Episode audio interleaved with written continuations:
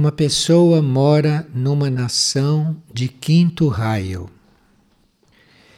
Lá ele encontra certa dificuldade para difundir as ideias do monastério e muitos veem a figueira como uma seita, inclusive entre pessoas espiritualizadas de lá. Bem, muitas pessoas se deixam influenciar, como é natural, pelo raio de uma nação. Nós somos influenciados pelo raio da nação onde estamos. E esse quinto raio, quando bem desenvolvido na nação, tende a desenvolver ali a ciência da alma, a psicologia espiritual e a educação, de forma que a meta, o destino de um país de quinto raio é ter esse desenvolvimento. Mas enquanto a maioria do povo, a maioria dos componentes daquela nação não tem esse quinto raio desenvolvido, as coisas não são ainda como serão no futuro. Isto é, as pessoas se iludem muito com as aparências, então, por se iludirem com aparências, acham que Figueira é uma seita. Pela aparência, não é? parece que é uma seita. E também nesse estágio de quinto raio não desenvolvido, tem-se a tendência de desprezar aquilo que a gente ainda não consegue compreender direito. Então, em outros raios, como no segundo, como no sexto, nós respeitamos aquilo que não compreendemos, porque a gente espera um dia compreender. Mas no quinto raio, a gente despreza o que não compreende. De forma que isto tudo é compreensível. E também o preconceito, o julgamento preconceituoso também é muito forte nessas nações de quinto raio. Também no quinto raio não desenvolvido, a gente acha que sabe as coisas, que a gente é dono da verdade. E a intransigência também é uma qualidade desses grupos.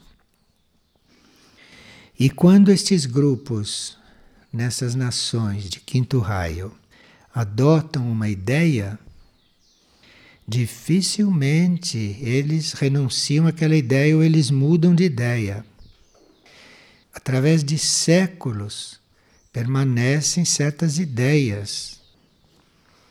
De forma que é natural que numa nação de quinto raio haja uma certa resistência para tudo aquilo que é espiritual, incompreensível, não material, não comprovável, etc.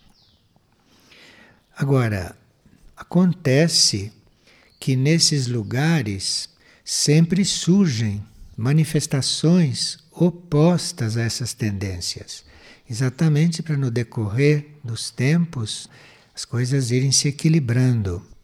Mas isto precisa muita irradiação daquilo que é oposto a essas coisas estratificadas, para que haja um equilíbrio na nação inteira. Agora, uma outra pessoa fez uma pergunta sobre esta mesma nação e pergunta por que que lá as coisas estão assim tão confusas. Mas ele mesmo respondeu porque ele diz: talvez seja porque sempre foi uma nação colonialista. Claro. Então este karma está retornando, não é? O karma do colonialismo está retornando. Porque nós teríamos que não confundir, não é? Colonialismo com uma proteção. Uma proteção que toda nação mais desenvolvida ou toda nação mais rica deveria exercer sobre as outras proteção e não colonialismo. Agora, nós sabemos que não só esta nação que a pessoa citou, mas sabemos que, em geral, ou todas as nações, não cumpriram a sua tarefa, não cumpriram o seu propósito. Então, aquelas nações que têm mais recursos, que têm mais desenvolvimento intelectual, ou mais desenvolvimento tecnológico, essas nações teriam como tarefa ajudar as outras a serem desenvolvidas, espiritualmente inclusive. Mas isso não tem acontecido e o colonialismo, de diferentes formas, tem prevalecido. E é por isso que não se conseguiu ainda uma unidade mundial. Então, se nós estamos em uma nação de quinto raio com essas características, ali nós teríamos que fazer o nosso trabalho, fazer o nosso alinhamento com a alma, com o espírito, com o próprio quinto raio, mas o quinto raio nos seus aspectos mais desenvolvidos, não? E fazer isto reservadamente, em silêncio, sem muita publicidade, sem agressões, sem competição, porque se se faz propaganda do trabalho interno, do trabalho mais evoluído, se se faz propaganda, isto acarreta reações. E nós teremos que transmutar as reações. Enquanto estamos transmutando reações alheias, estamos deixando de fazer o nosso trabalho.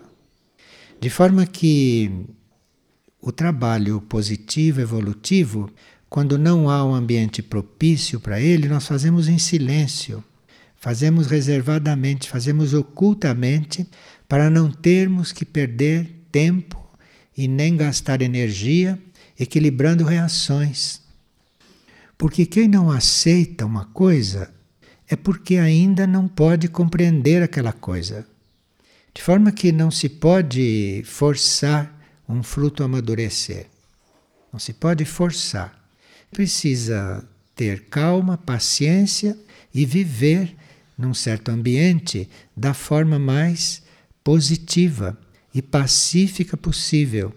Porque se não se vive uma vida pacífica ali, se cria karma de oposição se cria karma de antagonismo e isto reflete em outras encarnações, em etapas futuras. De forma que a melhor coisa, quando o ambiente é hostil, é trabalhar em silêncio, trabalhar quieto, trabalhar ocultamente.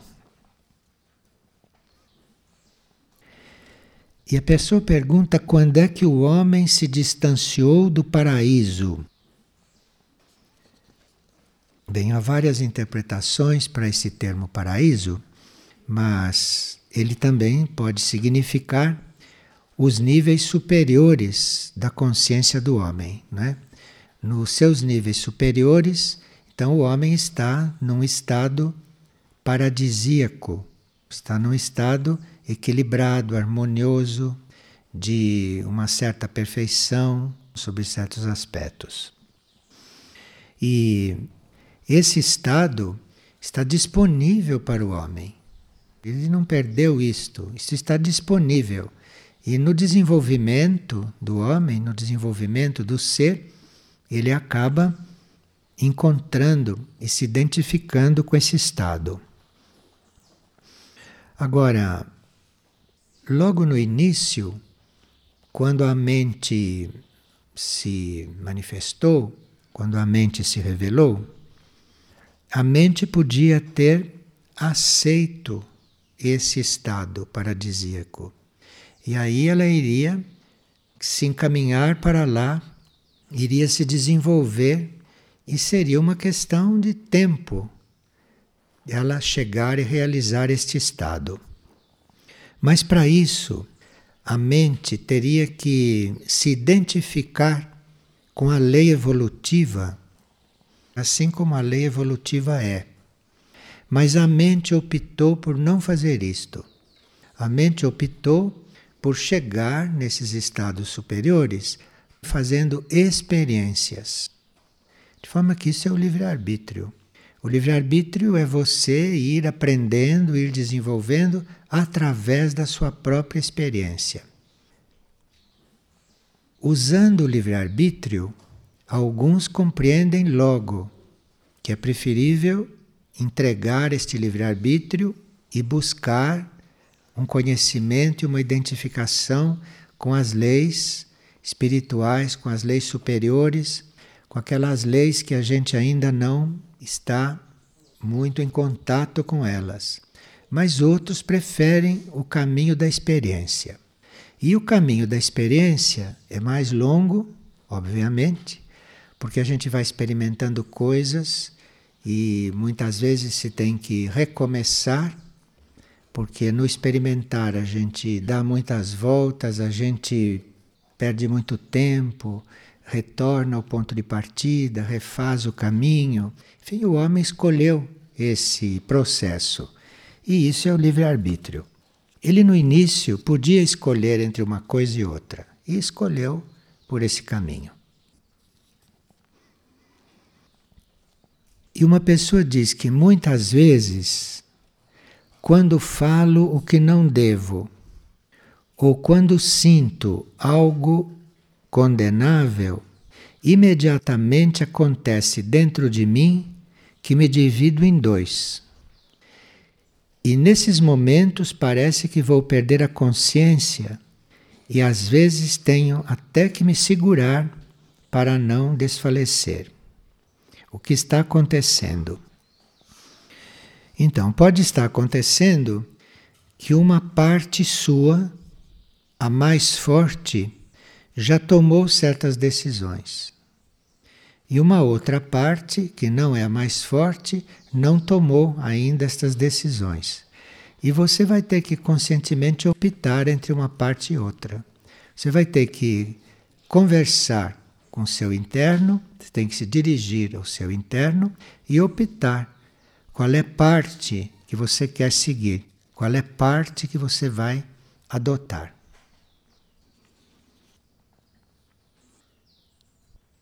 E uma pessoa diz que mora em uma cidade pequena, que lá ela faz o trabalho com os livros, com as fitas, e que passa muita dificuldade neste lugar, porque ela é muito atacada, e que uma vez ela ouviu aqui numa partilha que quando um lugar não é mais para nós, que a natureza nos expulsa de lá. Então ela quer saber se é isto que está acontecendo. Sim, quando nós terminamos um tempo, quando nós terminamos uma etapa em um lugar, ou em um trabalho, ou em um grupo, ou em um ambiente, quando nós terminamos uma etapa ali, se a gente reconhece que a etapa terminou, a gente já vai se abrindo para encontrar um novo caminho, um novo rumo, para ver uma nova etapa. Mas quando a gente não está disposto a reconhecer que a etapa terminou, pode sim acontecer uma coisa que nos tire de lá. Em geral, é o próprio eu interno que faz isso. O próprio eu interno cria situações externas para nos tirar de um lugar, para nos fazer mudar de rumo, isto é uma coisa que existe, que todos nós observamos. Porém, neste caso, talvez a pessoa deva perguntar dentro de si em que pontos ela deve se transformar. Porque às vezes nós temos que nos transformar, às vezes nós temos que manifestar outras coisas para estarmos equilibrados e em paz lá onde estamos. Às vezes nós podemos estar desenvolvendo energias ou desenvolvendo forças que não são harmoniosas com as forças, com as energias predominantes e circulantes ali naquele lugar. Então, tanto pode ser que nós temos que mudar porque acabou o nosso tempo ali, como pode ser que nós tenhamos que nos transformar para podermos continuar ali cumprindo a nossa parte, o nosso papel. Então, esta pessoa teria que realmente indagar dentro de si qual é o seu caso. se é o caso dela se mudar ou se é o caso dela se transformar. Se ela aceita que ela pode se transformar, ela então pergunte para o eu interno em que pontos ela tem que se transformar. Que ele mostre, indique quais são os pontos que ela tem que transformar nela. E se nós podemos comentar a respeito dos pássaros, que representam esses pequenos seres, os sons que eles emitem não são sons comuns, que têm algo de especial no som dos pássaros. O que é isto? Bem, os pássaros não são da nossa mesma evolução. Os pássaros não são da evolução humana, como outros animais são. Outros animais vão terminar na evolução humana. Os pássaros terminam na evolução angélica. De forma que o destino dos pássaros é ir ficando cada vez mais sutis, depois prosseguindo a sua evolução nos mundos invisíveis, nos mundos internos e entrarem na linha angélica, que, como se sabe, nem tem corpo físico. Se nós pudéssemos perceber certas coisas, nós iríamos ver que o corpo físico dos pássaros não é semelhante ao nosso. Nós temos um corpo animal se vocês examinarem o físico de um animal, vocês vão encontrar muitas coisas semelhantes ao físico humano, mas os pássaros não. Nos pássaros, o corpo físico é mais sutil. O corpo físico não é tão denso. Embora seja concreto, ele não é concreto como o corpo físico dos demais animais. É um corpo físico mais sutil, justamente porque ele está nesta linha que não é concreta, uma linha que tende a uma desmaterialização. E, portanto, o som que eles emitem não podem ser sons comuns. Os sons que nós conhecemos, em geral, são sons materiais. Mas o som dos pássaros não é tão material quanto os outros sons. Isto a gente percebe. Pessoa pergunta se toda a ação com sua correspondente reação estabelece vínculo, é a reação a essência de um vínculo? Sim, toda ação traz vínculos. Qualquer ação que você faça, ela está trazendo um vínculo. Por isso é bom que as ações sejam positivas, porque toda ação gera um vínculo então, se a ação não é positiva, aquilo vai formar um vínculo com algo não positivo. Agora, uma ação, uma nova ação, ela pode neutralizar ou pode modificar vínculos criados anteriormente.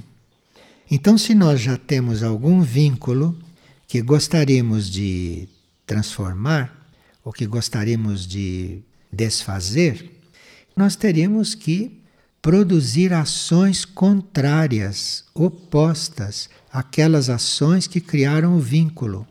Porque aí nós vamos neutralizando o vínculo até que ele fique num campo neutro. E aí o vínculo não tem mais força. Nesses casos, as pessoas fazem algumas perguntas a respeito de abortos. Porque fazem abortos e depois adquirem uma certa consciência e se sentem culpadas. Então, um aborto, como é que vai fazer diante disto? Porque o aborto já está feito. E aí? Como é que vamos consertar este vínculo? Dentro da lei do karma, um aborto ficaria equilibrado se nós salvássemos uma vida. Então, se nós salvarmos uma vida, o aborto fica equilibrado, isto dentro da lei do karma. Agora, essa mesma pessoa pergunta: o vínculo pode se estabelecer em qualquer plano? Se vai passando de um plano a outro, poderá atingir uma união espiritual?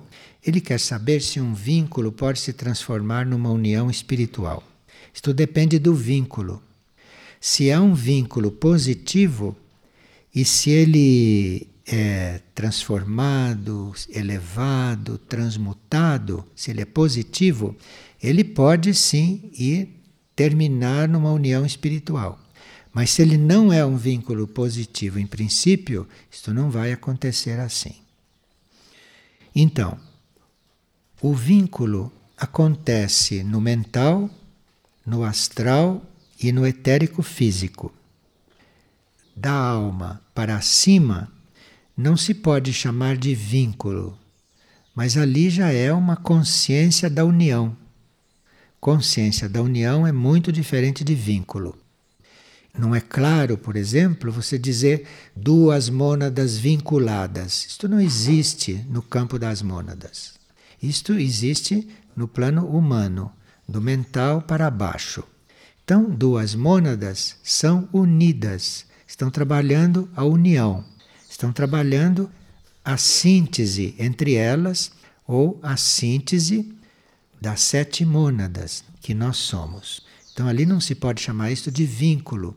Isto é um trabalho de união regido por um núcleo nosso que está acima dessas divisões. Os vínculos são sempre provisórios. Um vínculo não dá a menor garantia que ali vai haver uma união. Então, o vínculo é provisório. Agora, a união é eterna. Se há realmente união, ela é eterna e ela tende a se aperfeiçoar até chegar numa verdadeira unidade. Até que aqueles elementos unidos entram num caminho de se transformar num único elemento, uma única essência. Então é muito diferente o vínculo da união. E esta mesma pessoa pergunta se um vínculo kármico é gerado por uma emoção ou por uma experiência não esgotada, não terminada. O vínculo kármico é resultado de ações. Nós estamos sempre criando vínculos com as nossas ações.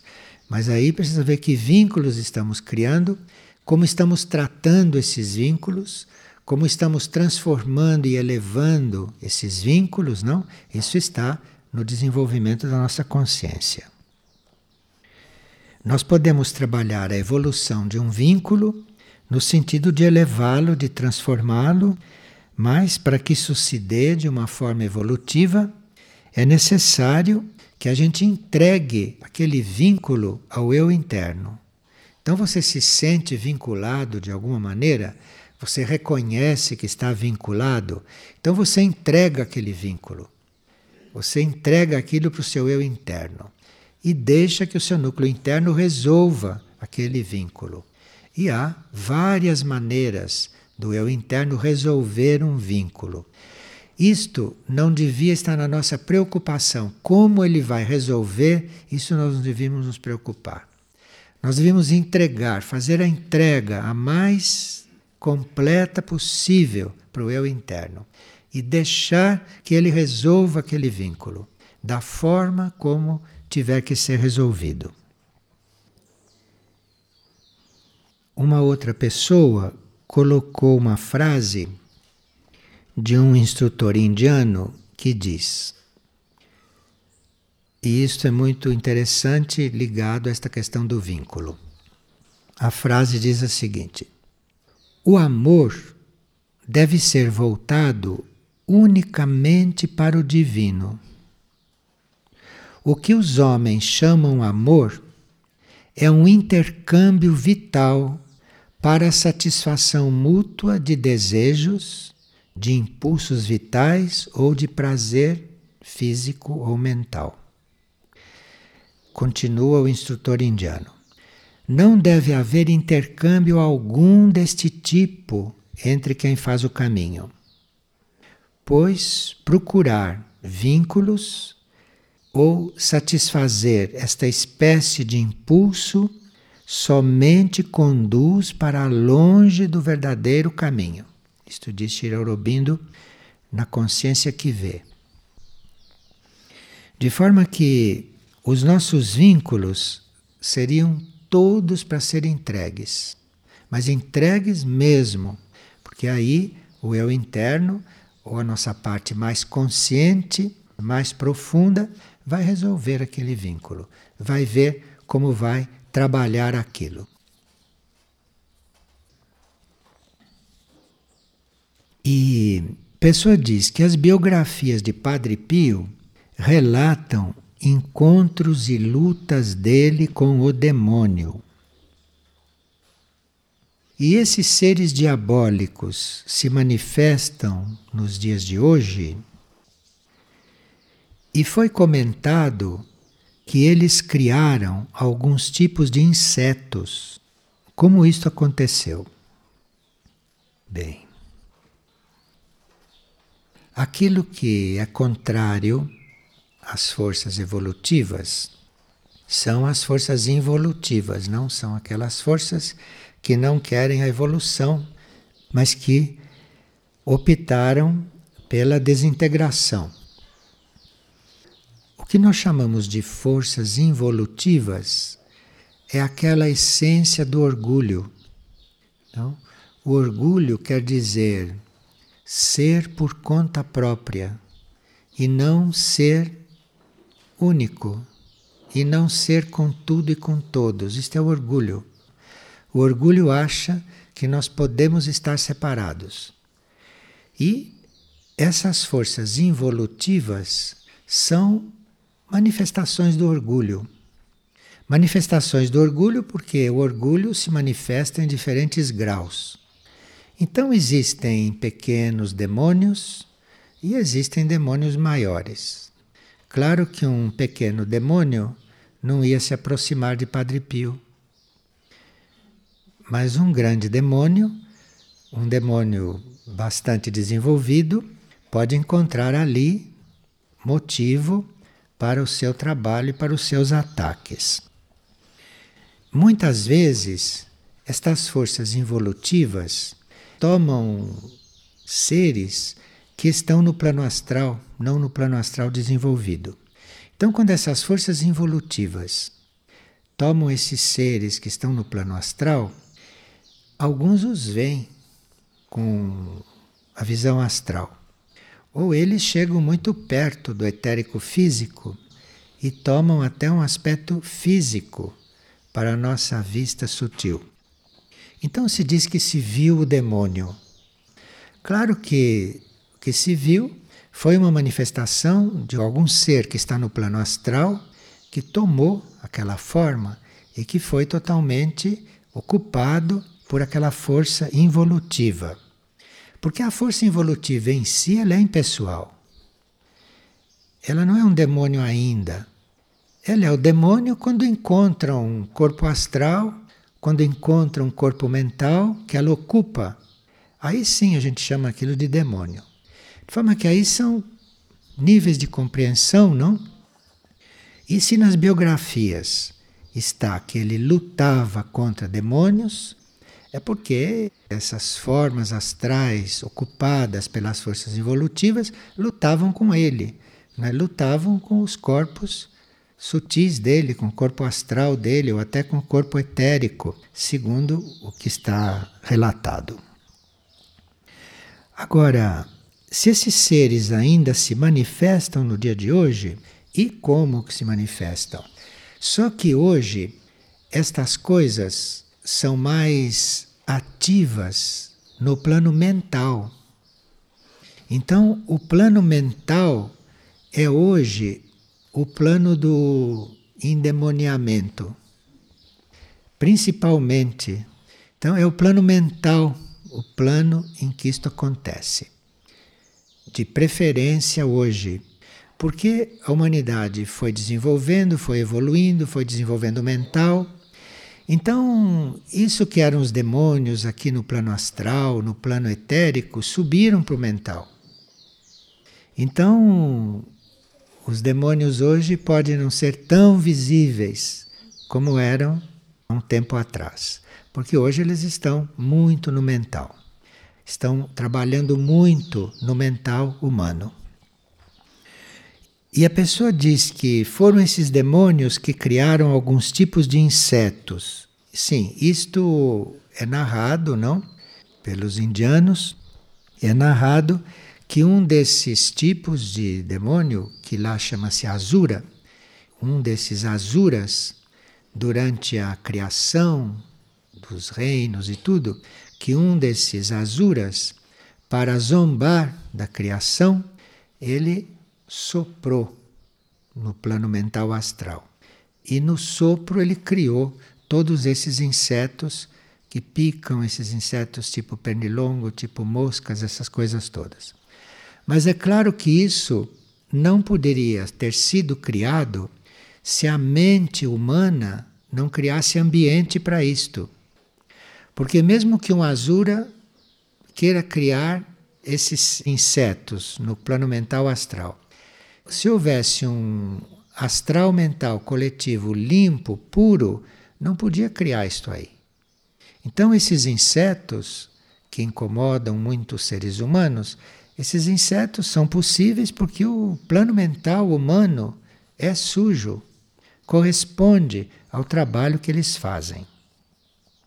E as baratas, as pulgas, tudo isso são coisas criadas dentro do ambiente psíquico e mental humano. Na hora que o ambiente psíquico e mental fosse se purificando, fosse depurando, estas coisas iriam desaparecendo. É claro que não é com inseticida que se vai acabar com isto, porque os inseticidas fazem com que eles fiquem ainda mais fortes, que eles ainda se defendam e que eles fiquem mais resistentes. O caminho seria outro. Mas aí a humanidade tem livre-arbítrio e prefere o caminho imediato, que dá um resultado aparente. Agora, como proteger-nos, não? Destas coisas. Como ficarmos imunes a tudo isto que acontece, a tudo isso que está em torno, a isso que é a realidade, não é? Psíquica, mental e astral do planeta. Como é que nós ficamos imunes a isto? Bem,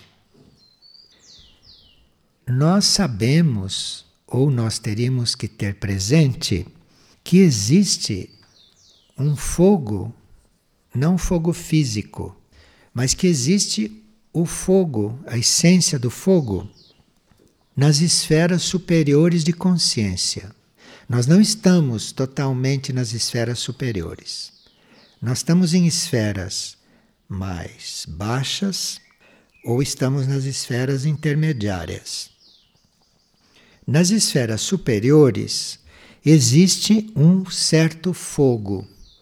É aquilo que corresponde ao fogo, mas que não é físico, mas faz o mesmo efeito do fogo. É purificador, é calor extremo, poderoso, enfim, existe isto nas esferas superiores. E existe também uma irradiação que não vem de nada disto que nós estamos tratando. Existe uma irradiação da consciência universal. Nós conhecemos a consciência individual, conhecemos a consciência grupal, conhecemos até a consciência planetária, mas existe também a consciência que vai se ampliando e que chega em um nível universal então, se nós conseguimos ter presente este fogo das esferas superiores e esta irradiação da consciência universal, da consciência única, entre este fogo e esta irradiação que se encontram na nossa consciência, nos nossos níveis internos, nós ficamos imunes a tudo isto. Então, nós podemos viver em qualquer lugar sem sermos tocados. Desde que a gente esteja tendo presente, ter presente quer dizer fazer um contato. Ter presente quer dizer estar coligado de alguma forma.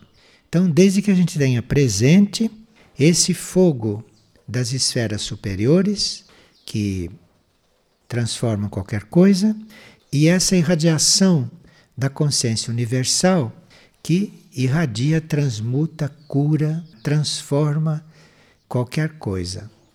De forma que aí nós podemos estar imunes.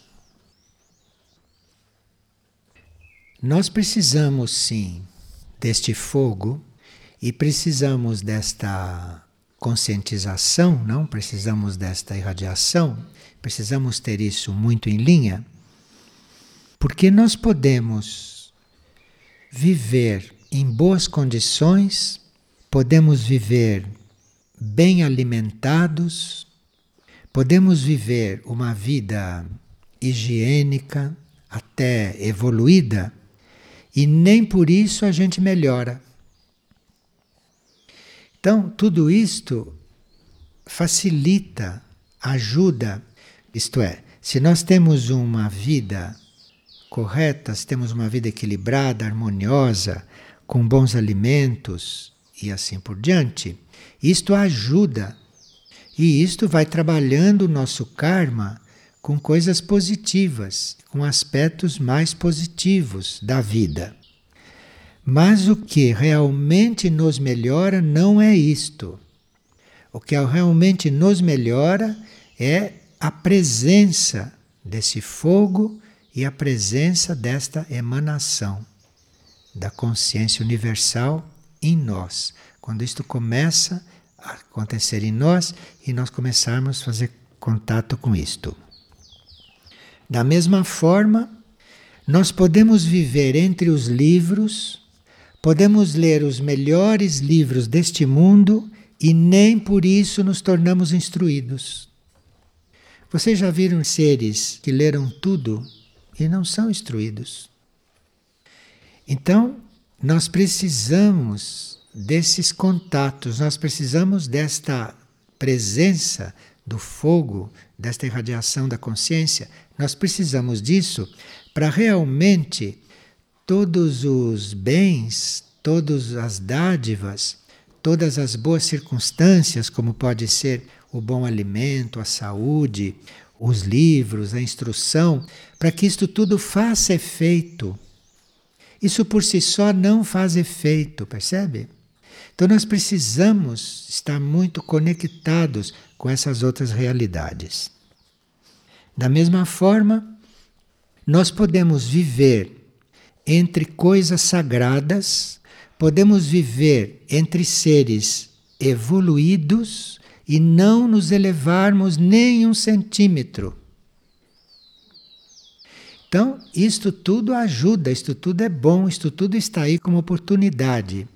Mas se nós não fazemos contato com essas outras realidades, nós podemos viver até num templo num templo consagrado, nós podemos viver até no Monte Olimpo, que não adianta nada. Você pode subir no Monte Olimpo simbólico, nem por isso você se eleva. Você chega lá em cima e você está do mesmo jeito. Percebe? Então, isto é o que nós teríamos que ter presente. Nós somos considerados seres espirituais dentro do grupo humano. E nem por isso, como homens, definição de homens é muito elevada, né? Homens, mônadas e tudo isso. Nem por isso reconhecemos todas as oportunidades evolutivas espirituais que temos.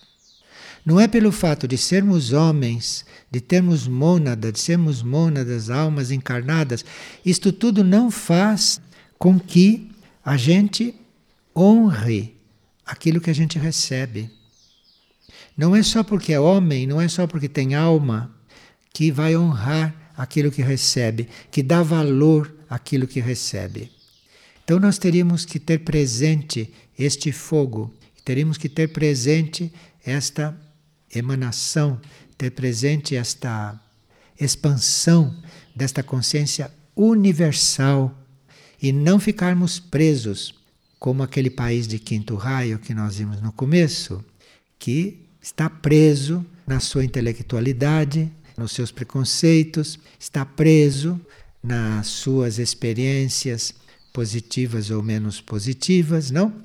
E teríamos que transcender todas estas coisas.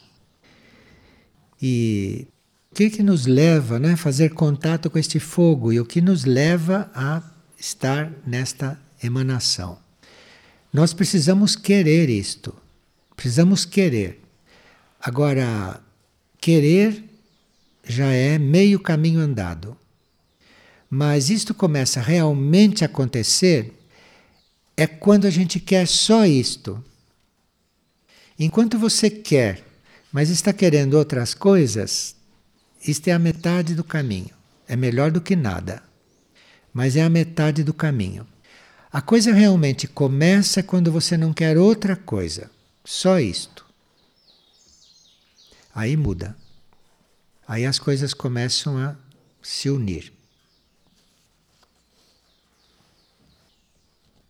E o que podemos fazer, pergunta uma pessoa, para nós termos uma interação mental e para fazermos um trabalho evolutivo bem unificados? Nós já vimos que teríamos que ter uma intenção, não, de contatar este fogo, contatar esta emanação e se estamos fazendo esta coligação, algo começa a acontecer. Algo começa a acontecer. Em princípio, não é visível. Em princípio, não se percebe. Mas depois, com o desenvolvimento desse processo, as coisas vão até se tornando visíveis. Mas, nesse processo, nós teríamos que observar não só a nossa irradiação, a nossa emanação, mas teríamos que considerar que a emanação do outro, que a vibração do outro, que o estado do outro, que o momento do outro é diferente do nosso. Então, se você está nessa correta posição de se dispor a irradiar, não se dispor a ter amor, a se unir, você tem que considerar que o outro está num outro ponto está num outro estado. O outro tem uma maneira diferente de fazer isto, não é igual à sua. Você tem que considerar isto. E você tem então que considerar que o que o outro manifesta, mesmo com a mesma intenção sua, digamos que você tenha encontrado alguém que tenha o mesmo nível de intenção que seja muito semelhante à intenção. Mesmo assim, o que ele emana, o que ele irradia, o que ele é, é diferente de você. Você tem que levar isto em conta. Enquanto você pretender que ele seja como você, que ele vá fazer o que corresponde da forma como você faz, do jeito como você faz, você não vai fazer aí uma correta interação. E essas interações, estas uniões, elas ficam na dependência da nossa consciência e da consciência do outro estar iluminada por uma luz superior, uma luz que está num plano superior, aquele plano onde a gente está querendo a união. Então, com os materiais e com a luz porque todo plano tem luz, não em diferentes graus. Mas com os materiais e com a luz do mesmo plano onde você está buscando a união, ali você não vai conseguir. Você precisa da luz do plano seguinte. Então aqui estão as emanações, aqui estão as irradiações, estão as energias daqueles elementos que devem se unir, daquilo que deve fazer a união. Mas o que vai fazer essa união é a luz, e isto está no outro plano. É o grau de luz do plano seguinte que vai fazer isto, não é a luz do plano onde o processo está se dando. Então, duas pessoas ou duas mentes podem estar muito sintonizadas. Como mentes, elas estão sintonizadas. Elas são diferentes, mas podem estar sintonizadas mesmo sintonizadas, elas não se unem, porque para se unir precisa a luz de um nível superior, de um nível mental superior. Aí desce essa luz, aí sim essas mentes sintonizadas se unem. Porque uma coisa é você estar sintonizado com outro, e outra coisa é você estar unido. Isso é outro plano, é outro nível. Essa união é só com a luz que está no outro plano. Então é muito importante nós não estarmos totalmente envolvidos ou nos sentirmos totalmente vinculados ao plano em que estamos conscientes. Nós estamos conscientes no determinado plano, ali nós temos um serviço a desenvolver. Temos uma experiência a fazer. Aqueles que precisam fazer experiências. Então, tem uma experiência a fazer, tem um serviço que fazer ali. Mas isso tudo não se resolve se você não estiver buscando a luz, mas do outro plano, não deste. Por mais que aqui tenha luz, essa luz para isso não serve. Ela serve para manter a harmonia, para manter o equilíbrio, mas sempre no mesmo nível. Para você fazer uma união verdadeira, uma união verdadeira quer dizer uma transformação essencial de todos os elementos. Para isso precisa uma luz que está no plano seguinte. Por isso é importante nós estarmos imaginando mesmo, não? Fazendo esse trabalho de imaginação, fazendo esse trabalho de união com estas coisas intangíveis, com estas coisas suprafísicas, com essas coisas que não se vê, com essas coisas que não são práticas aqui, com estas coisas que estão, enfim, num outro plano de consciência. Essa união que a gente busca não se faz pelos nossos centros de energia e nem pelos nossos centros de força e os nossos centros de consciência já conhecidos. A união para nós se faz é com centros ainda desconhecidos, centros que se chama de centros especiais. Então nós temos que estar imaginando este fogo, temos que estar imaginando esta irradiação. Como não está no plano em que nós temos consciência, nós não temos nem como visualizar isto, porque não conhecemos, isto é desconhecido. Então nós temos que nos habituar a ter presente o desconhecido. Ter presente aquilo que não conhecemos, ter presente como real aquilo que nós nem sabemos o que é. Esta é a situação interna, ou esta é a situação, digamos, mental, na qual nós poderíamos estar para não estarmos envolvidos ou caoticamente misturados com o que se passa hoje, com isso que está aí.